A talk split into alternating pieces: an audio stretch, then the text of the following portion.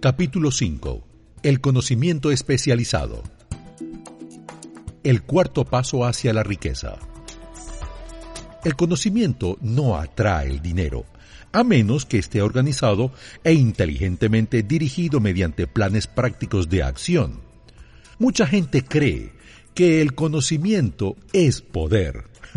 Ni hablar. El conocimiento es solo poder en potencia.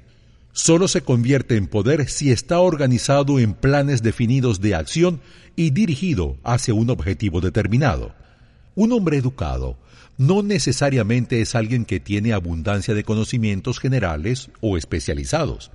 Un hombre educado es el que ha cultivado las facultades de su mente de tal manera que puede adquirir cualquier cosa que se proponga, o su equivalente, sin violar los derechos de los demás.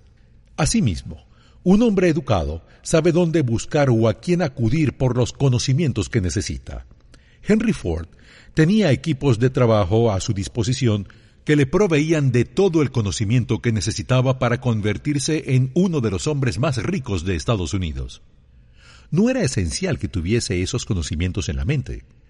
Antes de que pueda estar seguro de su capacidad para convertir el deseo en su equivalente monetario, usted necesitará conocimientos especializados del servicio, mercancía o profesión que se propone ofrecer a cambio de su fortuna. Quizá necesite muchos más conocimientos especializados de los que tiene capacidad o inclinación para adquirir, y en ese caso podrá superar su debilidad a través de la ayuda de un equipo de trabajo. Las personas a veces pasan por la vida sufriendo complejos de inferioridad porque no son educadas. La persona capaz de organizar y dirigir un equipo de trabajo es alguien tan educado como cualquiera de los que componen el grupo.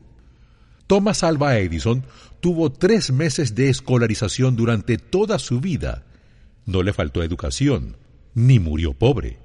Henry Ford no llegó al sexto curso de la escuela primaria, pero se las arregló muy bien en el plano económico. Primero, debe decidir el tipo de conocimientos especializados que necesita y la razón de esa necesidad. Las fuentes de información más fiables son A las propias experiencias y educación. B. Experiencia y educación disponibles a través de la cooperación de otras personas, equipos de trabajo. C. Escuelas técnicas y universidades. D. Bibliotecas públicas. E. Cursos especiales. Los candidatos más buscados por las agencias de empleo son personas que se han especializado en algún campo. La persona que ha sido activa durante sus estudios cuya personalidad le permite llevarse bien con toda clase de gente y que ha hecho un trabajo adecuado con sus estudios, tiene un perfil más favorable que un estudiante más estrictamente académico. Gracias a sus múltiples y variadas cualificaciones, pueden recibir varias ofertas de trabajo. Las empresas suelen estar interesadas en encontrar personas capaces de lograr progresos excepcionales en niveles de gerencia y prestan particular atención a cualidades de carácter, inteligencia y personalidad por encima de formaciones educacionales específicas. Cualquier persona que tenga la ambición de emplear una parte de su tiempo libre para estudiar por su cuenta, posee esas cualidades que son necesarias para el liderazgo. Las empresas dan una mayor consideración a los empleados que complementan su formación. Las escuelas y bibliotecas públicas de los Estados Unidos son uno de los sistemas de educación más grandes del mundo, disponibles de forma gratuita para complementar la educación de una persona. Hay en la gente una debilidad para la que no existe remedio alguno, la falta de ambición. En cambio, las personas, en especial las asalariadas, que programan su tiempo libre para dedicarse a estudiar por su cuenta, raras veces permanecen durante mucho tiempo en los puestos inferiores. Su acción les abre el camino hacia la posibilidad de ascender, les elimina numerosos obstáculos de ese camino y les permite ganarse el interés de quienes tienen el poder de situarlos en el camino de la oportunidad un vendedor de una charcutería se encontró de pronto sin empleo. Como tenía un poco de experiencia en llevar libros, se matriculó en un curso de contabilidad especial. se familiarizó con las últimas novedades de la profesión y se puso a trabajar por su cuenta. Empezó con el charcutero para el que había estado trabajando e hizo contratos con más de 100 pequeños comerciantes para llevarles la contabilidad, cobrándoles una tarifa mensual muy baja. Su idea era tan práctica que pronto empezó a prepararse una oficina portátil en un pequeño camión de reparto, equipado con máquinas modernas para llevar libros. Pronto disponía de una flota de estas oficinas rodantes y un extenso equipo de ayudantes, y proporcionaba a los pequeños comerciantes un servicio de contabilidad equivalente a los mejores, a un precio muy conveniente. El conocimiento especializado, sumado a la imaginación, fue el ingrediente de este negocio. Poco después, el propietario de ese negocio pagó en impuestos sobre la renta casi diez veces más de lo que el charcutero para quien trabajaba le pagaba cuando perdió su trabajo. El comienzo de ese provechoso negocio fue una idea. Pero al principio, esta persona no sabía cómo comercializar sus conocimientos de contabilidad después de haberlos adquirido. Hay miles de personas en todo el país que necesitan los servicios de un especialista en ventas capaz de prepararles una hoja de vida atractiva para ofrecer sus servicios personales. La idea que se describió previamente nació de la necesidad de subsanar una emergencia que había que superar, pero no le ha sido útil solo a esa persona. La mujer que creó la idea tenía una imaginación brillante en su idea recién nacida, vio una nueva profesión que serviría a las miles de personas que necesitan asesoramiento práctico para vender sus servicios personales. Impulsada a la acción por el éxito instantáneo de su primer plan para vender servicios personales, esta enérgica mujer se abocó a la solución de un problema similar para un hijo suyo que acababa de salir de la universidad, pero que había sido incapaz de encontrar una manera de ofrecer sus servicios. El plan que ella ideó para que el joven se empleara ha sido el mejor plan para vender servicios personales que yo haya visto jamás. Cuando completó el currículo, contenía 50 páginas de información mecanografiada, perfectamente organizada, que contaba la historia de las capacidades innatas de su hijo, sus estudios, sus experiencias personales y otras informaciones relevantes. El currículo también contenía una descripción completa del puesto de trabajo que su hijo deseaba y un esquema del plan que pondría en práctica para alcanzar ese puesto. La preparación del currículo requirió varias semanas de trabajo, durante las cuales la mujer enviaba a su hijo a la biblioteca pública casi todos los días a buscar datos que necesitaba para preparar el plan de venta de sus servicios. También lo enviaba a visitar a todos sus competidores para el empleo y de ellos reunió información vital en lo concerniente a sus métodos de venta, que fue de gran valor en la formación del plan que intentaba usar para alcanzar la posición que buscaba. Cuando el plan quedó terminado, contenía más de media docena de excelentes sugerencias para uso y beneficio del aspirante al trabajo. ¿Por qué todas estas complicaciones para asegurarse un trabajo? La respuesta es Hacer bien una cosa nunca es una complicación. El plan que esa mujer preparó para beneficio de su hijo lo ayudó a conseguir el trabajo para el que se había presentado en la primera entrevista con el salario que él mismo había estipulado. Dan Halpin es un buen ejemplo de lo que voy a explicar. Durante sus años de universidad, trabajó como manager del famoso equipo de fútbol Notre Dame que fue campeón nacional en 1930, cuando se hallaba bajo la dirección del finado Knut Rockne. Cuando Halpin terminó sus estudios universitarios, la depresión había creado una grave escasez de trabajo, así que después de aventurarse un poco en las inversiones y en el mundo del cine, aprovechó la primera oportunidad con un futuro potencial, vendiendo audífonos a comisión. Cualquiera podría empezar en un trabajo así, y Halpin lo sabía, pero ese trabajo le bastó para abrir las puertas a la oportunidad. En un principio aspiró al puesto de gerente de ventas de su compañía y obtuvo el trabajo. Aquel paso hacia arriba lo puso lo bastante por encima de los demás como para permitirle ver una oportunidad todavía mayor. Además, lo colocó en un lugar donde también la oportunidad podía verlo a él. Alcanzó una cifra tan elevada de ventas de audífonos que A.M. Andrews, el directivo principal de una empresa competidora de la compañía para la que Halpin trabajaba, quiso conocerlo y lo mandó a llamar. Cuando la entrevista terminó, Halpin era el nuevo gerente de ventas de la empresa de Andrews. Entonces, para poner a prueba los bríos del joven Halpin, Andrews se fue durante tres meses a Florida, dejándolo solo a ver si nadaba o se hundía. Pero no se hundió.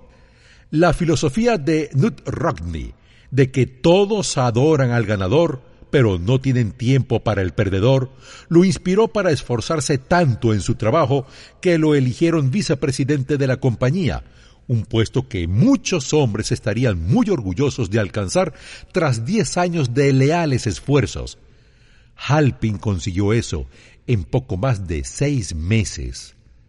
Podemos escalar hasta las posiciones más elevadas o nos quedamos abajo, según las condiciones que podemos controlar, si lo deseamos. Estar abajo es hallarse en un sitio pesado, inaprovechable y monótono para cualquiera.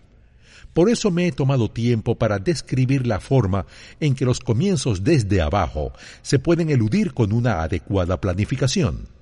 La mujer que preparó el plan de ventas de servicios personales para su hijo, luego recibía cartas de todas partes del país en las que le pedían su cooperación para preparar planes similares, para otros que deseaban vender sus servicios personales por más dinero. La ventaja del plan es que consistía en una política de ventas inteligente, mediante la cual pedía más dinero por los mismos servicios que hasta ese momento habían sido menos remunerados. Se hacía cargo de los intereses del contratante, además de los del vendedor de los servicios personales, y preparaba sus planes para que el empleador recibiera un valor rotundo por el dinero adicional que pagaría. No existe un precio fijo para las buenas ideas. Detrás de todas las ideas hay conocimientos especializados. Por desgracia, para aquellos que no encuentran riqueza en abundancia, el conocimiento especializado es más abundante y se adquiere con más facilidad que las ideas. Debido a esta verdad universal, hay una gran demanda y oportunidades cada vez mayores para las personas capaces de ayudar a vender ventajosamente sus servicios personales. La capacidad requiere de imaginación, una cualidad necesaria para combinar los conocimientos especializados con las ideas en forma de planes organizados, pensados para alcanzar la riqueza. Si usted tiene imaginación, el próximo capítulo puede presentarle una idea que alcance para servirle como comienzo de las riquezas que desea. Recuerde, que la idea es la pieza principal y que los conocimientos especializados se pueden encontrar a la vuelta de la esquina. Capítulo 6. La imaginación, el taller de la mente. El quinto paso hacia la riqueza. La imaginación es el taller donde se plasman todos los planes creados por el hombre. Al impulso, al deseo, se les da forma perfil y acción mediante la ayuda de la facultad imaginativa de la mente. Se ha dicho que el hombre es capaz de crear cualquier cosa que pueda imaginar. Mediante la ayuda de su facultad imaginativa, el hombre ha descubierto y dominado muchas de las fuerzas de la naturaleza. Ha conquistado el espacio aéreo tan cabalmente que los pájaros resultan pobres competidores, ha analizado y pesado el Sol a una distancia de millones de kilómetros y ha determinado, por medio de la imaginación, los elementos que lo componen.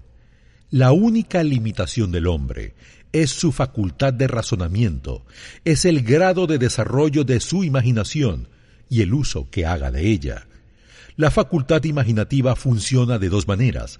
Una se conoce con el nombre de imaginación sintética, y la otra como la imaginación creativa. Por medio de la imaginación sintética, uno puede compaginar viejos conceptos, ideas o planes en nuevas combinaciones. Esta facultad no crea, funciona con el material de la experiencia, la educación y la observación. A través de la facultad de la imaginación creativa, la mente finita del hombre tiene comunicación directa con la inteligencia infinita. es la facultad mediante la cual se reciben los presentimientos y las inspiraciones. Por medio de esta facultad, un individuo puede sintonizarse o comunicarse con el subconsciente de otros hombres.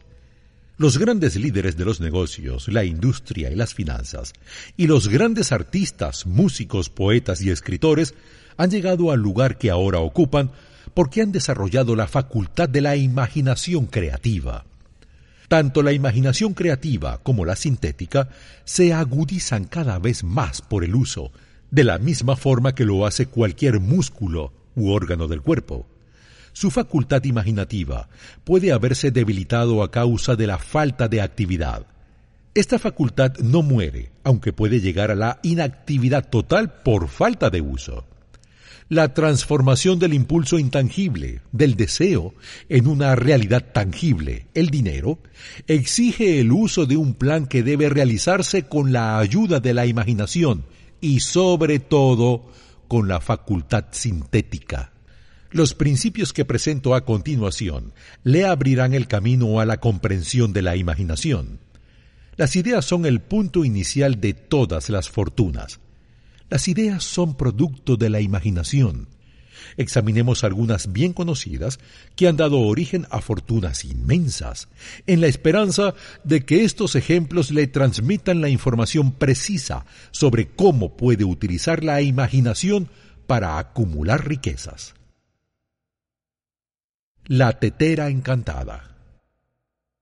Un viejo médico rural se fue a caballo hasta el pueblo, ató su montura, entró sigilosamente en la farmacia por la puerta trasera y empezó a regatear con el joven dependiente.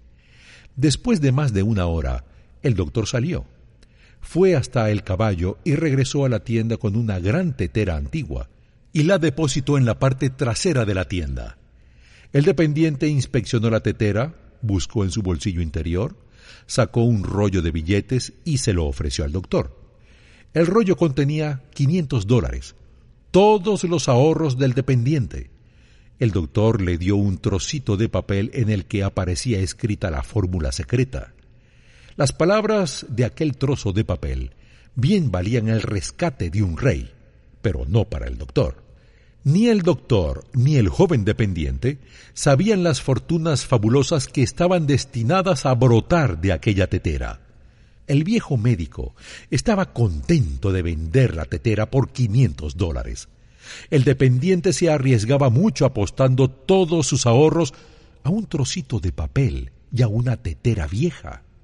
Lo que el dependiente había comprado en realidad era una idea las curiosas cualidades de aquella tetera empezaron a manifestarse después de que su nuevo propietario mezclara, según las instrucciones secretas, un ingrediente sobre el cual el doctor no sabía nada. Esta es una historia de hechos, más extraños que la ficción, de hechos que se inician en la forma de una idea. La influencia de esta idea beneficia ahora a todas las ciudades civilizadas del mundo, vertiendo un flujo continuo de oro para todo aquel que la toca. Recuerde en el futuro, cada vez que vea las palabras Coca-Cola, que su vasto imperio de riqueza e influencia surgió de una sola idea, y que el misterioso ingrediente con el que el dependiente de la droguería, Asa Candler, mezcló la fórmula secreta era la imaginación. Esta historia demuestra la veracidad de aquel antiguo adagio. Donde hay una voluntad, hay un camino. Esto me lo decía ese apreciado educador y clérigo Frank Gunsolus. Mientras el doctor Gunsolus estudiaba en la universidad, observó muchos defectos en nuestro sistema educativo, defectos que creía que podría corregir si fuera director de una universidad. Se propuso organizar un nuevo colegio donde llevar a cabo sus propias ideas, pero necesitaba un millón de dólares para poner su proyecto en marcha. Su idea se convirtió en una obsesión. Gunsolus sabía que un propósito definido es el punto inicial desde donde se ha de comenzar. Reconocía además que esa definición del propósito adquiere animación, vida y poder cuando está respaldada por un deseo ardiente de traducir ese propósito en su equivalente material. Cuenta Gunsolus. Un sábado por la mañana decidí que reuniría ese millón de dólares en el plazo de una semana. ¿Cómo? Eso no me preocupaba. Lo más importante era la decisión de conseguirlo en un plazo determinado, y cuando tomé esa decisión, una extraña sensación de seguridad se apoderó de mí. Me puse a trabajar de inmediato en un sermón para el día siguiente. A la mañana siguiente me levanté temprano, me metí en el baño, leí el sermón y me arrodillé para pedir que mi sermón despertara la atención de alguien que me proporcionase el dinero que necesitaba. Salí de mi casa apurado y me di cuenta que había dejado mis notas, pero era demasiado tarde para volver. Pero mi propio subconsciente me proporcionó el material que necesitaba. Cuando fui a pronunciar mi sermón, cerré mis ojos y hablé con todo el corazón y el alma de mis sueños. No solo hablé para mi audiencia, también me dirigí a Dios. Dije lo que haría con un millón de dólares si alguien me pusiera esa suma en las manos describí el plan que había ideado para organizar una gran institución educacional en la que la gente joven aprendería a hacer cosas prácticas al mismo tiempo que acumulaban conocimientos. Cuando terminé y me senté, un hombre se levantó y se acercó al púlpito. Me tendió la mano y me dijo, Reverendo, su sermón me ha gustado. Creo que puede hacer todo lo que usted ha dicho que haría si tuviera un millón de dólares. Si viene a mi oficina mañana por la mañana, le daré el millón de dólares. Me llamo Philip D. Armour. Con ese dinero fundó el Instituto Tecnológico Armour, que en la actualidad se conoce como el Instituto Tecnológico de Illinois. El millón de dólares necesario surgió como resultado de una idea Detrás de esa idea estaba el deseo que el joven Gunsolus había abrigado en su interior durante casi dos años. Observe que Asa Candler y Frank Gunsolus tenían una característica en común. Ambos conocían la sorprendente verdad de que las ideas se pueden transformar en dinero efectivo por medio del poder de un propósito definido y de unos planes concretos. Una idea es un impulso de pensamiento que incita a la acción por medio de un llamamiento a la imaginación. No existe un precio estándar para las ideas. El creador de ideas pone su propio precio y si es listo, logra imponerlo. La historia de casi cada fortuna comienza el día en que el creador y el vendedor de ideas se conocen y empiezan a trabajar en armonía. Carnegie se rodeó de hombres capaces de todo lo que él no podía hacer, hombres que creaban ideas y hombres que ponían esas ideas en práctica, y tanto él como los demás llegaron a ser fabulosamente ricos.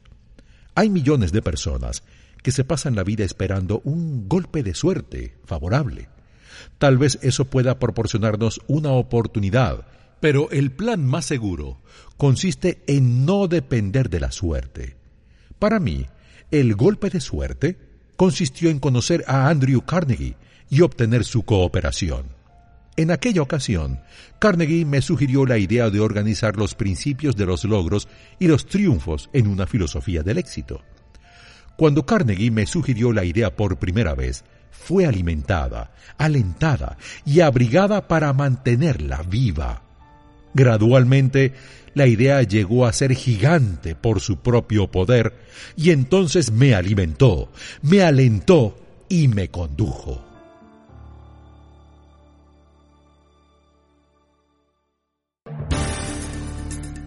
Capítulo 7. La planificación organizada. La cristalización del deseo en acción. El sexto paso hacia la riqueza. Usted acaba de aprender que todo lo que el hombre crea o adquiere empieza bajo la forma de un deseo. Un deseo que se asume desde su primera aparición y que va desde lo abstracto hasta lo concreto en el taller de la imaginación, donde se crean y se organizan planes para su transición. Ahora recibirá instrucciones sobre cómo construir planes que sean prácticos. A alíese con un grupo de tantas personas como pueda necesitar para la creación y ejecución de su plan para la acumulación de dinero, haciendo uso del principio del trabajo en equipo. B. Decida las ventajas y beneficios que usted puede ofrecer a cada miembro de su grupo a cambio de su cooperación. Nadie trabajará indefinidamente sin alguna forma de compensación. C. Acuerde reunirse con los miembros de su equipo de trabajo por lo menos un par de veces por semana, hasta que hayan puesto a punto el plan necesario para la acumulación de dinero. D. Mantenga una perfecta armonía entre usted y los miembros del equipo. Si no lo consigue, se topará con el fracaso. El principio del trabajo en equipo no se obtiene donde la armonía perfecta no reina. Tenga presente estos hechos. Primero, usted está comprometido en una empresa de gran importancia para usted. Si quiere asegurarse el éxito, sus planes deben ser infalibles. Segundo, debe contar con la ventaja de la experiencia, la educación, la capacidad innata y la imaginación de otras mentes. Ningún individuo tiene lo suficiente para garantizar la acumulación de una gran fortuna sin la cooperación de otras personas. Cada plan que usted adopte debe ser la creación conjunta de usted y los demás miembros del equipo de trabajo. Si el primer plan que usted adopta no funciona con éxito, cámbielo hasta que encuentre un plan que dé resultado. El fracaso se debe a la falta de perseverancia en la creación de nuevos planes para sustituir los que no funcionan. El hombre más inteligente no puede tener éxito en la acumulación de dinero ni en ninguna otra empresa sin contar con planes que sean prácticos y viables. Recuerde que fracaso indica solo que los planes no eran buenos. Haga otros. Vuelva a empezar todo de nuevo. Sabemos de hombres que han acumulado grandes fortunas, pero a menudo solo reconocemos sus triunfos y pasamos por alto los fracasos temporales que han tenido que superar antes de lograrlo. Recuerde que los que abandonan nunca ganan y un ganador nunca abandona. Algunas personas creen tontamente que solo el dinero puede generar dinero. Esto no es verdad. El deseo, convertido en su equivalente monetario a través de los principios que presentamos aquí, es el agente por medio del cual se hace el dinero. El dinero en sí no es más que materia inerte. No se puede mover, no piensa, ni habla, pero puede oír cuando alguien que lo desea lo llama. Hablando en general, en el mundo hay dos tipos de personas a unas se les conoce como líderes y a otras como seguidores. Debe decidir desde un principio si se propone llegar a ser un líder en su vocación elegida o continuará siendo un asistente. La diferencia en las compensaciones es enorme. El asistente no puede esperar de manera razonable recibir la misma compensación que el líder, aunque muchos seguidores cometen el error de esperar la misma remuneración. No es ninguna desgracia ser asistente. Por otra parte, tampoco tiene mérito alguno seguir siéndolo. Casi todos los grandes líderes empezaron en el puesto de los seguidores. Llegaron a ser grandes líderes porque eran seguidores inteligentes. Con muy pocas excepciones, el hombre que no puede estar a las órdenes de un líder de manera inteligente nunca llegará a ser un líder eficaz. En cambio, el hombre que pueda seguir inteligentemente a un líder es quien desarrolla con mayor rapidez la capacidad para ser líder. Un seguidor inteligente tiene muchas ventajas, entre ellas la oportunidad de adquirir conocimientos de su líder. Los factores siguientes son importantes en todo líder. 1. Valor inquebrantable, basado en el conocimiento de sí mismo y de la propia ocupación. 2. Autocontrol el hombre que es incapaz de controlarse nunca podrá controlar a los demás. 3. Un claro sentido de la justicia. Sin un sentido de lo que es justo y de la justicia, ningún líder puede dirigir a sus seguidores y mantener su respeto. 4. Precisión en las decisiones. El líder que vacila en sus decisiones demuestra que no está seguro de sí mismo y no puede conducir a otros con éxito. 5. exactitud en los planes. El líder que tiene éxito debe planificar su trabajo y trabajar su plan. 6. El hábito de hacer más de lo que le corresponde. 7. Una personalidad agradable. 8. Simpatía y comprensión. 9. Un liderazgo eficaz exige el dominio de los detalles de la posición del líder. 10. Disposición a asumir toda la responsabilidad. Si uno de sus seguidores comete un error y queda como un incompetente, el líder debe considerar que él es quien ha fallado.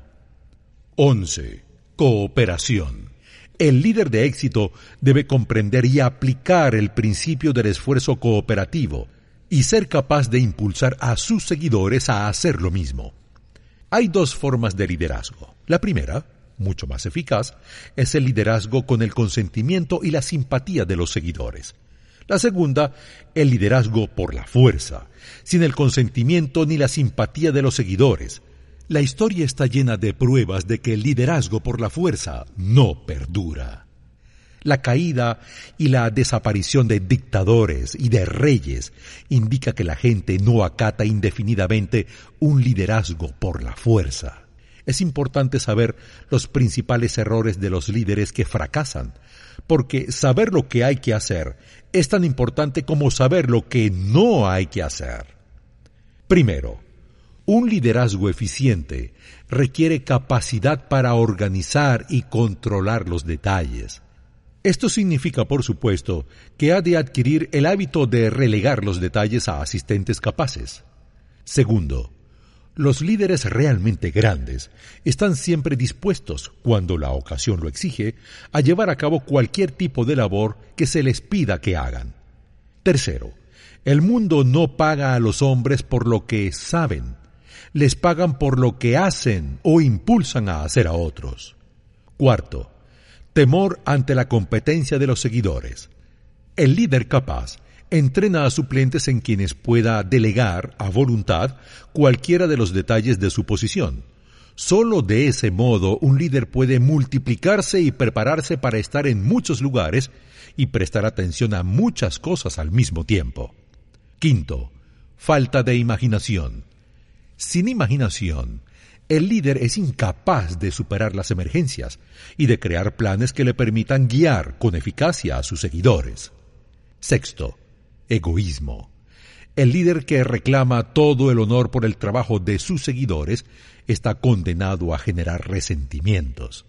El verdadero líder le alegra ver que los honores, cuando los hay, son para sus seguidores, porque sabe que la mayoría de los hombres trabajará con más entusiasmo por recomendaciones y reconocimientos que solo por dinero.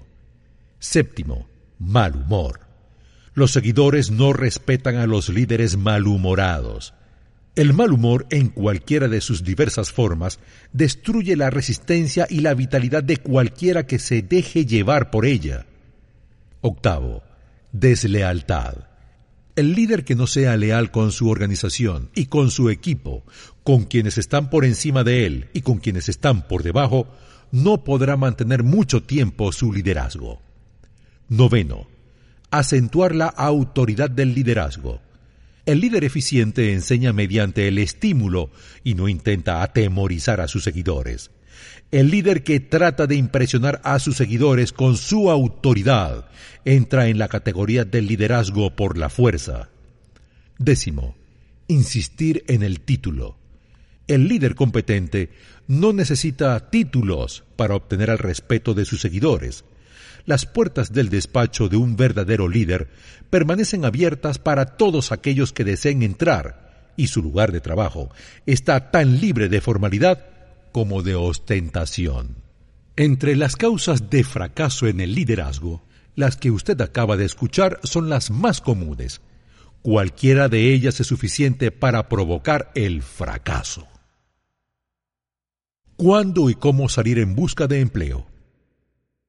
La experiencia ha demostrado que los siguientes medios ofrecen los métodos más eficaces y más directos para poner en contacto a quien necesita vender sus servicios personales con la persona que necesita comprarlos. Primero, oficinas de empleo. Se debe tener cuidado en seleccionar solo las de buena reputación, en las cuales la gerencia pueda mostrar archivos que comprueben el logro de resultados satisfactorios. Segundo, anuncios en periódicos, revistas y publicaciones comerciales. Generalmente se puede confiar en que los anuncios clasificados den resultados satisfactorios en el caso de los que buscan empleos en oficinas u otros cargos asalariados comunes. El anuncio lo debe preparar un experto, que sepa cómo destacar las cualidades vendibles necesarias para obtener respuestas. Tercero, cartas personales de presentación, dirigidas a determinadas firmas o personas que puedan necesitar los servicios que uno ofrece. Las cartas deben estar siempre escritas con pulcritud y llevar la firma manuscrita. Con la carta enviará un resumen completo de las calificaciones del aspirante, tanto la carta de presentación como el currículo deben ser preparados por un experto.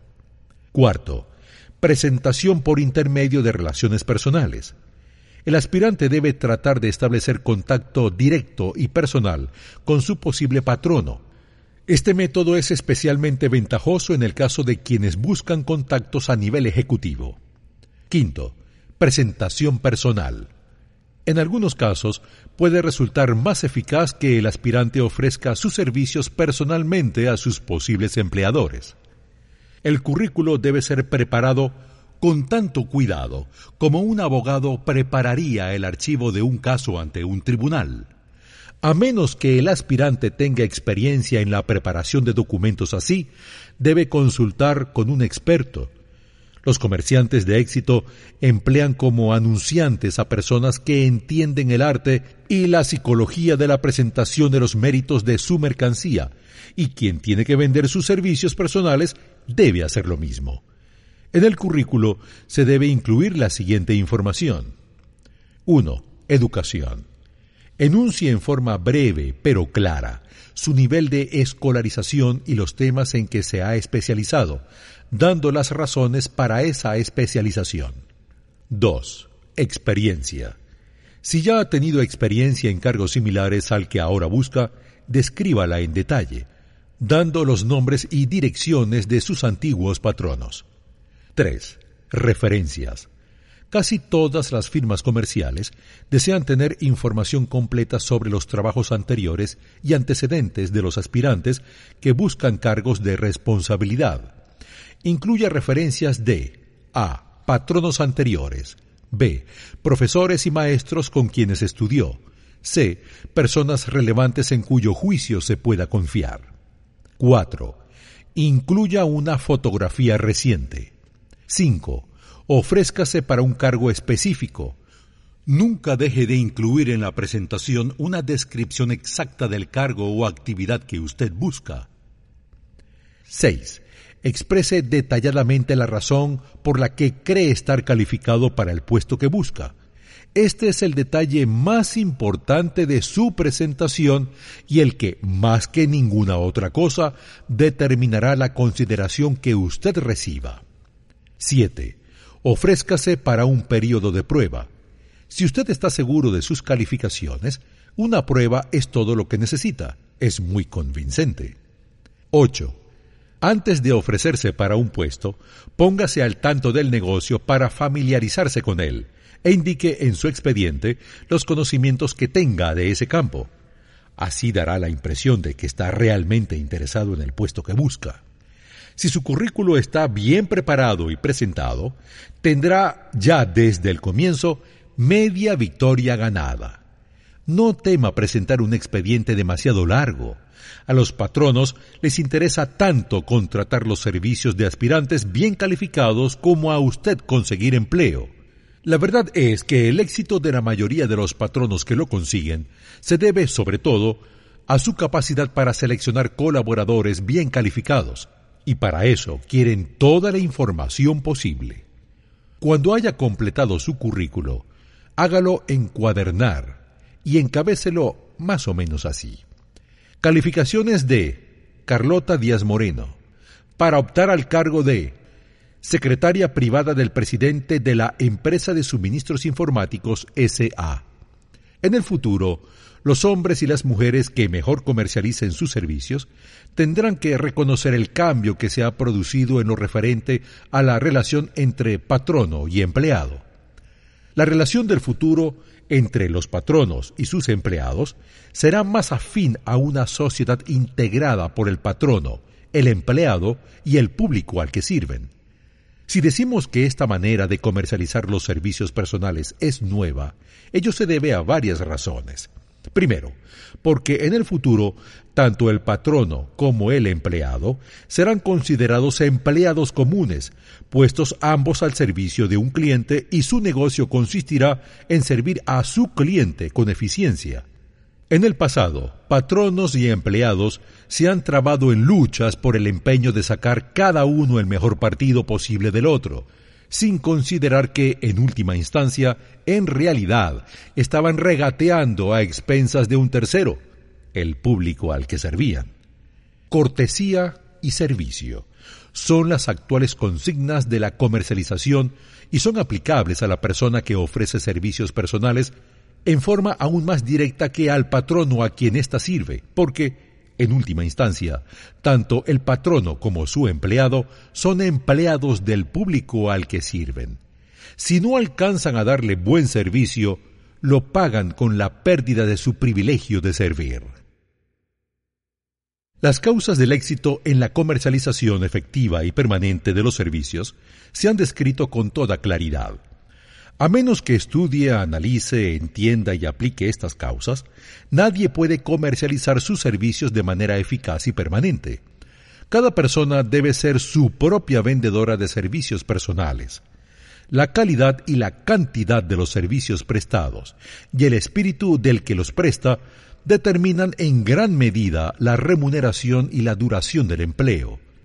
Para comercializar eficazmente los servicios personales, lo cual significa un mercado permanente a un precio satisfactorio y en condiciones agradables, uno debe adoptar y seguir la fórmula CCE, que significa que la calidad más la cantidad más el adecuado espíritu de cooperación dan como resultado una perfecta venta de servicios. Recuerde la fórmula CCE, pero haga algo más aplíquela siempre. Vamos a analizar la fórmula para asegurarnos de que entendemos exactamente lo que significa. Primero, la calidad del servicio se debe entender en el sentido de realizar cada detalle que se relacione con su cargo de la manera más eficiente posible, teniendo siempre presente como objetivo una mayor eficacia. Segundo, la cantidad del servicio se refiere al hábito de prestar la totalidad del servicio del cual usted es capaz, en todo momento, con el propósito de incrementar la cantidad de servicios prestados a medida que su habilidad aumente con la práctica y la experiencia. Tercero, el espíritu de servicio se refiere al hábito de una conducta agradable y armoniosa que induzca a la cooperación de asociados y demás empleados. Adecuar la calidad y la cantidad del servicio no basta para mantener un mercado permanente para sus servicios. La conducta o el espíritu con que usted preste el servicio es un fuerte factor de determinación relacionado tanto con la remuneración que usted recibe como con la duración del empleo. Andrew Carnegie resaltó este punto más que otros en relación con su descripción de los factores que conducen al éxito en la comercialización de servicios personales, insistiendo reiteradamente en la necesidad de una conducta armoniosa. Subrayó el hecho de que él no conservaría a ningún empleado, a menos que trabajase en un espíritu de armonía.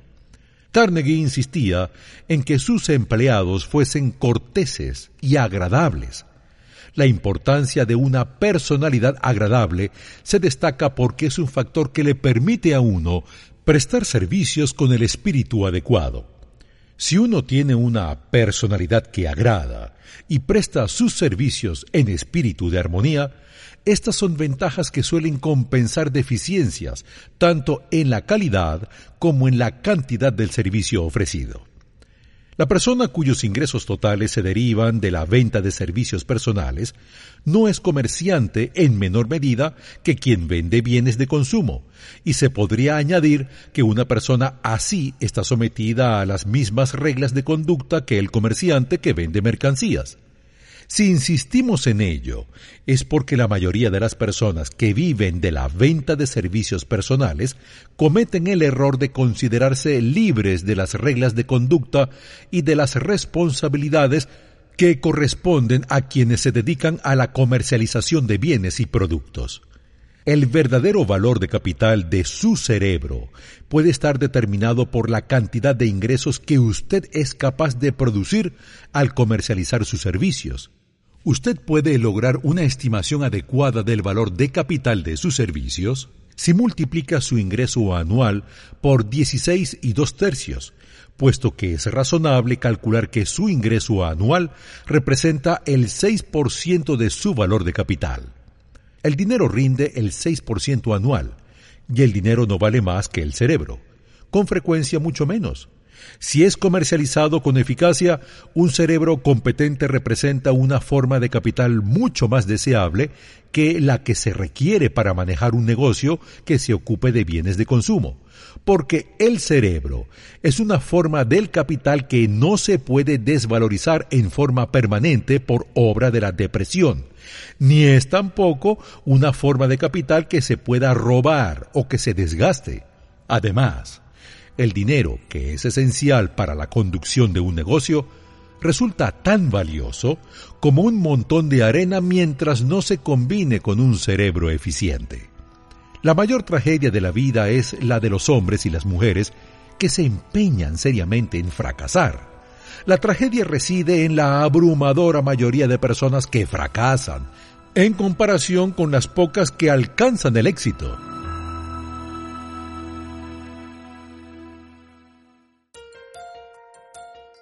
Yo he tenido el privilegio de analizar a varios miles de hombres y mujeres, de los cuales el 98% habían sido catalogados como fracasos.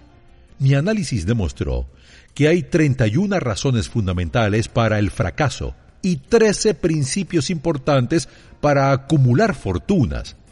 En este capítulo se dará una descripción de las 31 causas principales del fracaso. A medida que escuche la lista, tome nota de cuántas de estas causas de fracaso se interponen entre usted y el éxito. Primera, antecedentes hereditarios desfavorables. Poco o nada es lo que se puede hacer por las personas que nacen con un poder cerebral deficitario. El único método para salvar esta dificultad es el trabajo en equipo. Esta es la única de las 31 causas de fracaso que no se puede corregir con facilidad. Segunda, no hay esperanza de éxito para la persona que carece de un propósito central o de un objetivo definido al cual apuntar. El 98% de las personas a quienes he analizado no lo tenían, y quizá esa fuera la causa principal de su fracaso. Tercera, falta de ambición para elevarse por encima de la mediocridad. Cuarta, educación insuficiente. Es una desventaja que se puede superar con relativa facilidad. La experiencia ha demostrado que las personas mejor educadas son con frecuencia aquellas a quienes se considera que se han hecho a sí mismas o que se educaron solas. Para ser una persona con educación, se requiere algo más que un título universitario. Una persona educada es cualquiera que haya aprendido a conseguir lo que quiere de la vida sin violar los derechos de los demás. La educación no consiste tanto en el conocimiento como en saber aplicarlo con eficacia y persistencia. A la gente no se le paga solo por lo que sabe, sino más bien por lo que hace con lo que sabe. Quinta, falta de autodisciplina. La disciplina proviene del autocontrol. Si usted no es capaz de tener autocontrol con éxito, estará a merced de sí mismo. Cuando se mire al espejo, podrá ver al mismo tiempo a su mejor amigo y a su peor enemigo. Sexta, mala salud. Nadie que no tenga una buena salud puede gozar de un éxito perdurable. Muchas causas de mala salud son susceptibles de control. Entre ellas, las principales son A. Comer exceso de alimentos dañinos para la salud. B. Hábitos de pensamiento erróneos, conducentes a la expresión de actitudes negativas. C. Abusos y excesiva complacencia en la vida sexual. D. Falta de ejercicio físico adecuado. E una provisión insuficiente de aire fresco debido a una respiración inadecuada. Séptima, influencias ambientales desfavorables durante la niñez. La mayoría de las personas con tendencias criminales las han adquirido como resultado de un ambiente desfavorable y de relaciones inapropiadas durante su niñez. Octava, la dilación habitual. He aquí una de las causas más comunes de fracaso. La tendencia a dejarlo todo para más adelante acecha a todos los seres humanos desde la sombra y espera su oportunidad para destruir sus probabilidades de éxito. La mayoría andamos por la vida como fracasados, porque esperamos el mejor momento para empezar a hacer algo que valga la pena. Empiece donde esté y trabaje con las herramientas que tenga a su disposición, ya que las irá encontrando mejores a medida que avance.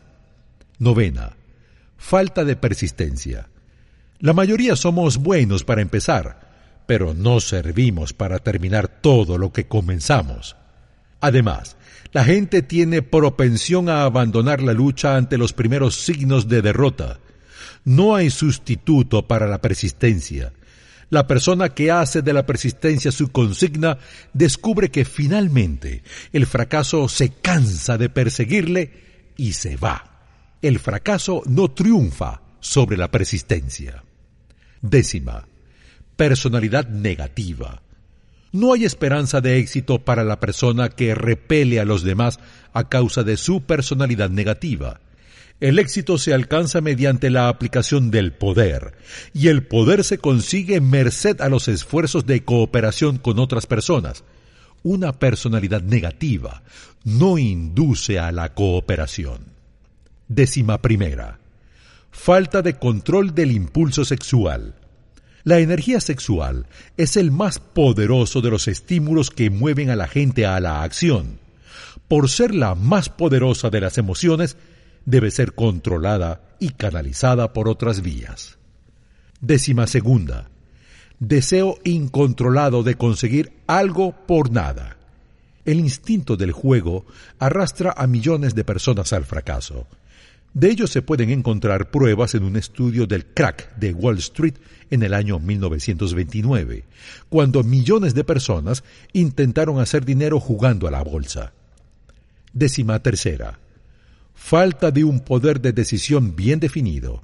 Los triunfadores toman decisiones con prontitud y las cambian, si es que las cambian, con mucha lentitud. Los que fracasan toman decisiones, si es que las toman, muy lentamente y las cambian rápidamente y con frecuencia. Décima cuarta. Uno o más de los seis miedos básicos. En un capítulo posterior se encontrará el análisis de los miedos básicos, que es preciso dominar para que uno pueda comercializar sus servicios de manera eficaz.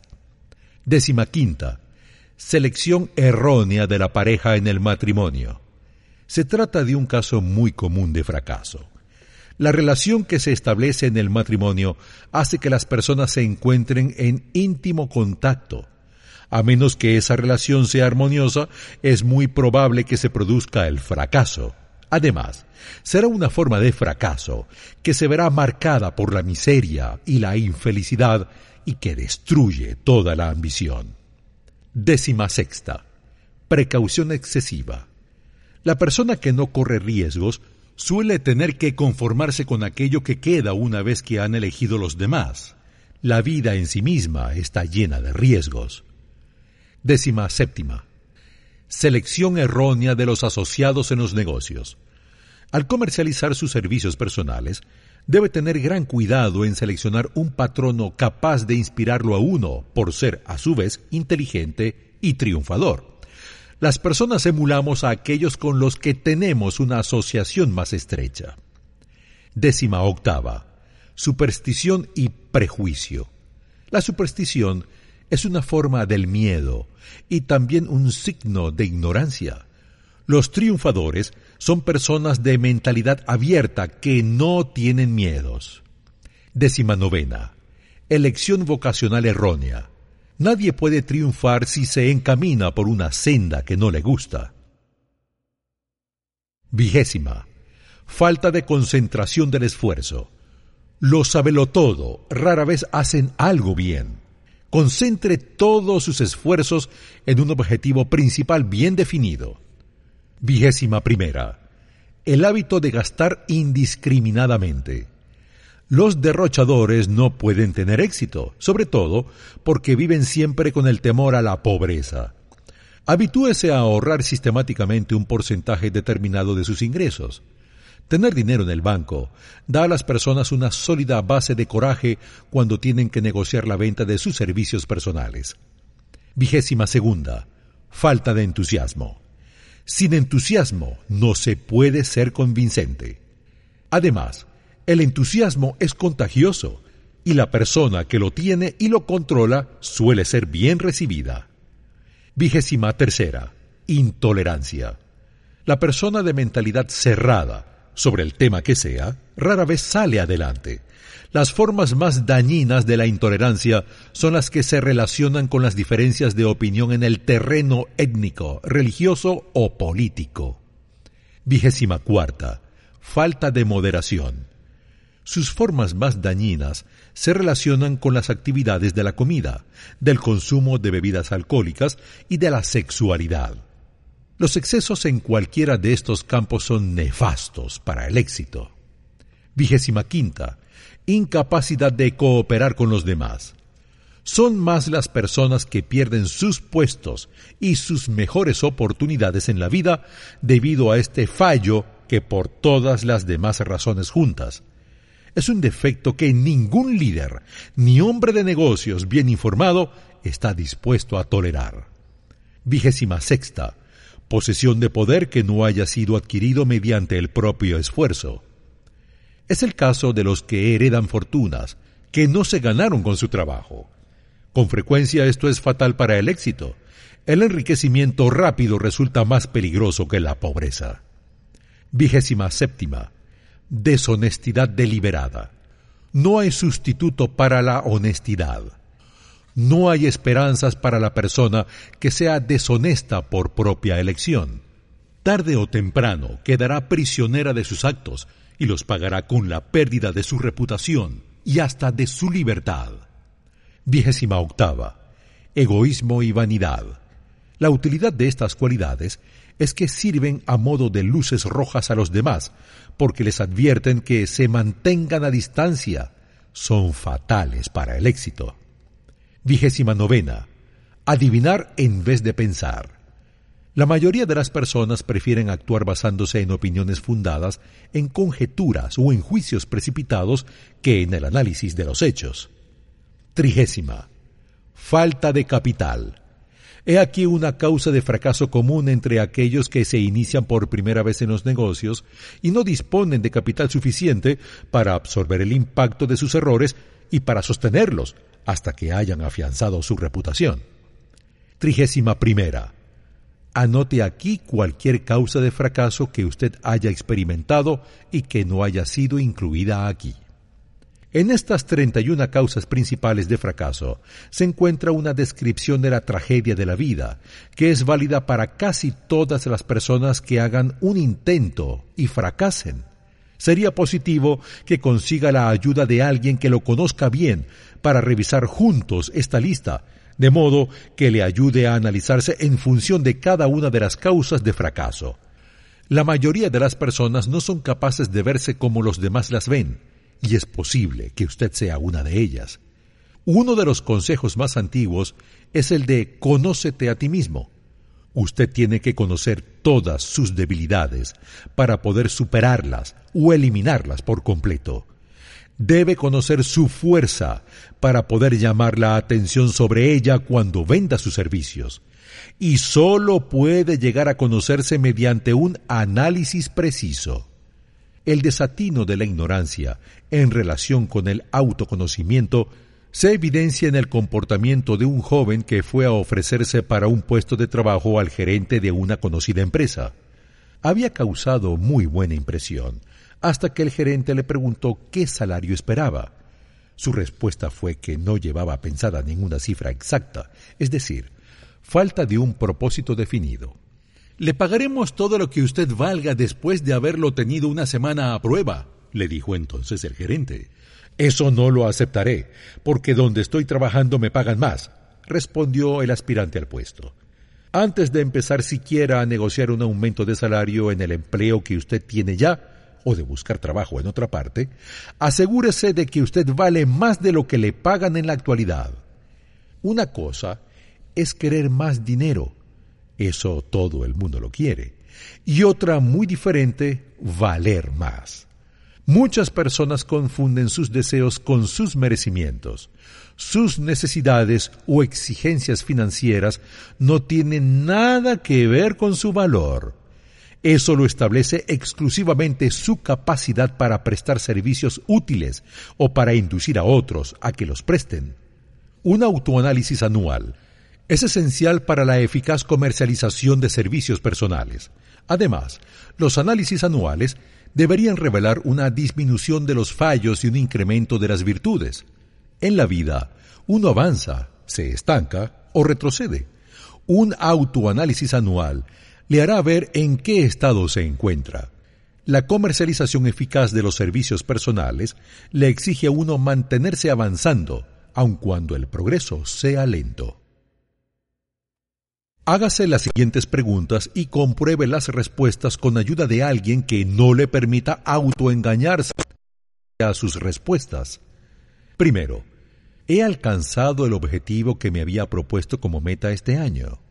Segundo, He ofrecido mis servicios con calidad y de acuerdo a mi nivel o hubiera podido mejorarlos de alguna manera.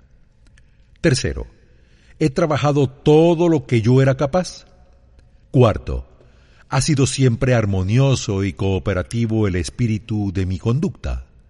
Quinto, he permitido que el hábito de la dilación disminuyera mi eficiencia. En caso afirmativo, ¿en qué medida? Sexto, ¿He mejorado mi personalidad?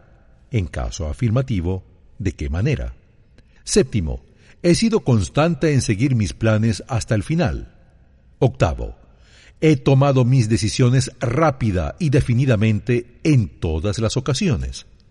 Noveno, he permitido que uno de los seis miedos básicos o más disminuyera mi eficiencia. Décimo, he demostrado excesiva prudencia o por el contrario he sido imprudente. Décimo primero. Mi relación con mis compañeros de trabajo ha sido agradable o desagradable. Si fue desagradable, la culpa ha sido mía o solo en parte. Décimo segundo. He disipado mi energía por falta de concentración en el esfuerzo. Décimo tercero. He mantenido una mentalidad abierta y tolerante en todo momento. Décimo cuarto. ¿De qué manera he mejorado mi capacidad de trabajo? Décimo quinto. He dejado de ser moderado en alguno de mis hábitos. Décimo sexto. He expresado abierta o secretamente alguna forma de egoísmo. Décimo séptimo. Mi conducta con mis colaboradores los ha inducido a respetarme. Décimo octavo mis opiniones y decisiones se han basado en conjeturas o en la precisión de mi análisis y de mis ideas. Décimo noveno. He seguido el hábito de administrar mi tiempo, mis gastos y mis ingresos de manera conservadora. Vigésimo. ¿Cuánto tiempo que podría haber aprovechado mejor he dedicado a esfuerzos improductivos? Vigésimo primero. ¿Cómo puedo reordenar mi tiempo y modificar mis hábitos para ser más eficiente el próximo año? Vigésimo segundo. ¿Me reconozco culpable de alguna conducta que mi conciencia no apruebe? Vigésimo tercero. ¿Hasta qué punto he trabajado más y mejor de lo que mi paga me impone? Vigésimo cuarto. ¿Me he mostrado injusto con alguien? Si es así, ¿de qué manera? Vigésimo quinto. Si hubiera sido yo el comprador de mis propios servicios de este periodo que termina, ¿estaría satisfecho? Vigésimo sexto. Estoy en el trabajo que me gusta. Si no es así, ¿por qué no? Vigésimo séptimo. El que compra mis servicios ha estado satisfecho. Si no es así, ¿por qué no? Vigésimo octavo. ¿Cuál es mi evaluación actual en los principios fundamentales del éxito? Tras haber escuchado y asimilado la información aportada en este capítulo, usted está en condiciones de hacerse un plan práctico para comercializar sus servicios personales. Hemos incluido esta amplia y detallada presentación de un caudal de información preciso porque es necesaria para todos aquellos que deban empezar la acumulación de riquezas vendiendo sus servicios personales. Ahora que hemos analizado los principios en virtud de los cuales se puede acumular riqueza, cabe preguntarse naturalmente dónde puede uno encontrar oportunidades favorables para aplicarlos. Pues bien, hagamos un inventario para ver qué ofrece Estados Unidos a la persona que busca riqueza en pequeña o gran escala. Recordemos, para empezar, que todos los estadounidenses vivimos en un país donde todo ciudadano respetuoso de la ley goza de una libertad de pensamiento y de acción sin igual en ninguna parte del mundo. La mayoría de nosotros jamás ha tomado conciencia de las ventajas de esta libertad ilimitada. Nunca la hemos comparado con la recortada libertad de otros países. Aquí tenemos libertad de pensamiento, libertad en la elección y disfrute de la educación, libertad religiosa y política, libertad en la elección de actividades comerciales, profesionales u ocupacionales, libertad de acumular y poseer sin restricciones todas las propiedades que podamos acumular, libertad de escoger nuestro lugar de residencia, libertad de contraer matrimonio, libertad de igualdad de oportunidades para todas las razas, libertad de viajar de un estado a otro, libertad en la elección de nuestros alimentos y libertad de aspirar a cualquier situación vital para la cual nos hayamos preparado, incluso para la presidencia de Estados Unidos. Tomemos como ejemplo una familia estadounidense promedio y sumemos los beneficios de que cada miembro de la familia dispone en esta tierra de la oportunidad y de la abundancia. A. Alimento. Además de la libertad de pensamiento y de acción, están el alimento, el vestido y la vivienda, las tres necesidades básicas de la vida. B. Vivienda. Esta familia vive en un apartamento cómodo, provisión de servicios y comodidades que facilitan la vida. C. Ropa. En cualquier lugar de Estados Unidos, la vestimenta corriente de una mujer se puede adquirir por diferentes sumas, incluyendo sumas modestas accesibles a casi todos. El estadounidense promedio posee seguridades sobre sus derechos de propiedad que no tienen equivalente en ningún otro país del mundo. Con frecuencia oímos que los políticos proclaman la libertad de Estados Unidos cuando buscan votos, pero es raro que se tomen tiempo o hagan el esfuerzo de analizar la fuente de tal libertad. Al no depender de intereses creados y no albergar resentimientos ni segundas intenciones, yo tengo el privilegio de adentrarme en un sincero análisis de ese algo misterioso, abstracto y por lo general malentendido que concede a todos los ciudadanos de Estados Unidos más privilegios, más oportunidades de acumular riqueza, más libertad en todos los órdenes de lo que se pueda encontrar en ningún otro país. Tengo el derecho de analizar la fuente y la naturaleza de este poder invisible, porque he conocido durante más de medio siglo a muchos de los hombres que organizaron ese poder y a muchos que son los responsables actuales de que tal poder se mantenga. El nombre de ese misterioso benefactor de la humanidad es capital. El capital no consiste solo en dinero, sino más específicamente en grupos de hombres inteligentes y bien organizados que planean medios y maneras de usar el dinero en forma eficiente para el bien público y provechoso para ellos mismos. Estos grupos están constituidos por toda clase de personas que disponen de conocimientos sumamente especializados en todos los campos de la industria y de los negocios. Esos hombres y mujeres abren caminos y experimentan en nuevos campos abiertos a su iniciativa. Son el cerebro de la civilización, porque ellos proveen la totalidad del material para la educación, la civilización y el progreso. Sin un cerebro que lo controle, el dinero es siempre peligroso. Si se lo utiliza en forma apropiada, es el elemento esencial más importante de la civilización. El capital es la piedra angular de nuestras vidas. Por ejemplo, los barcos y los ferrocarriles no han brotado de la tierra ni funcionan de manera automática. Han llegado en respuesta al esfuerzo, al ingenio y a la capacidad de organización de personas dotadas de imaginación, fe, entusiasmo, decisión y perseverancia. Estas personas son conocidas como capitalistas. Están motivadas por el deseo de construir, edificar, conseguir, prestar servicios útiles, obtener un lucro y acumular riquezas. Y el hecho de ser los que prestan servicios sin los cuales la civilización no existiría, los encamina a la consecución de grandes riquezas. Sin otro propósito que mantener mi discurso en un nivel simple y comprensible, añadiré que estos capitalistas son las mismísimas personas de quienes casi todos hemos oído hablar en la calle, son los mismos a quienes radicales, chantajistas, políticos deshonestos y líderes obreros corruptos califican de intereses depredadores o Wall Street. No es mi intención presentar ningún alegato a favor o en contra de ningún grupo de hombres ni de sistema económico alguno.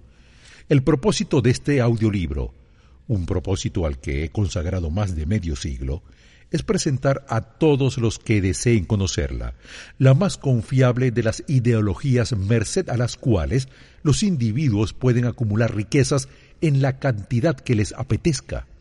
He analizado aquí las ventajas económicas del sistema capitalista con el doble propósito de demostrar, primero, que todos aquellos que buscan riquezas deben rendir pleitesía al sistema que controla cualquier posibilidad de hacer fortuna y adaptarse a él.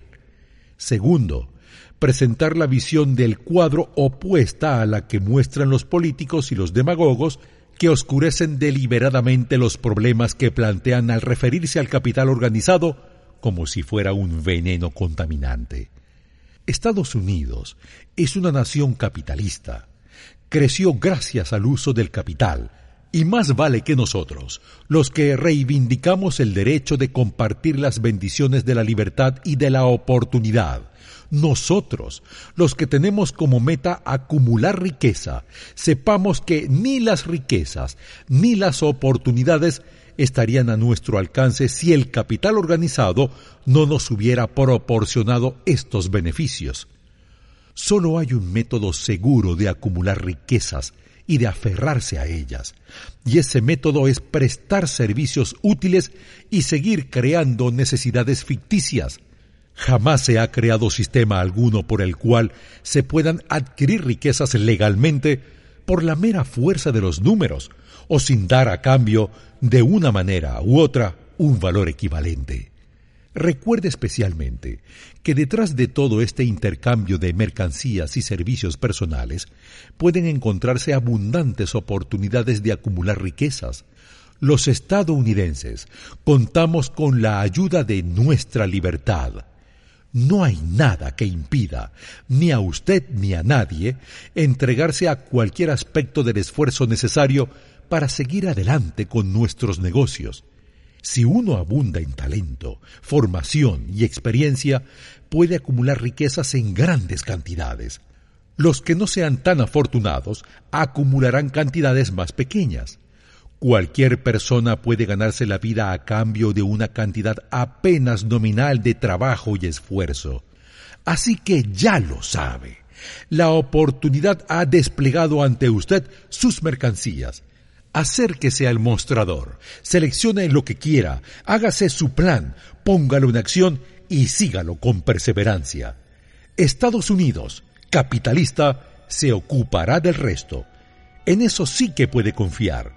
Nuestra nación capitalista asegura a todas las personas la oportunidad de prestar servicios útiles y de cosechar riquezas en proporción con el valor de sus servicios. El éxito no exige explicación y el fracaso no tiene excusa.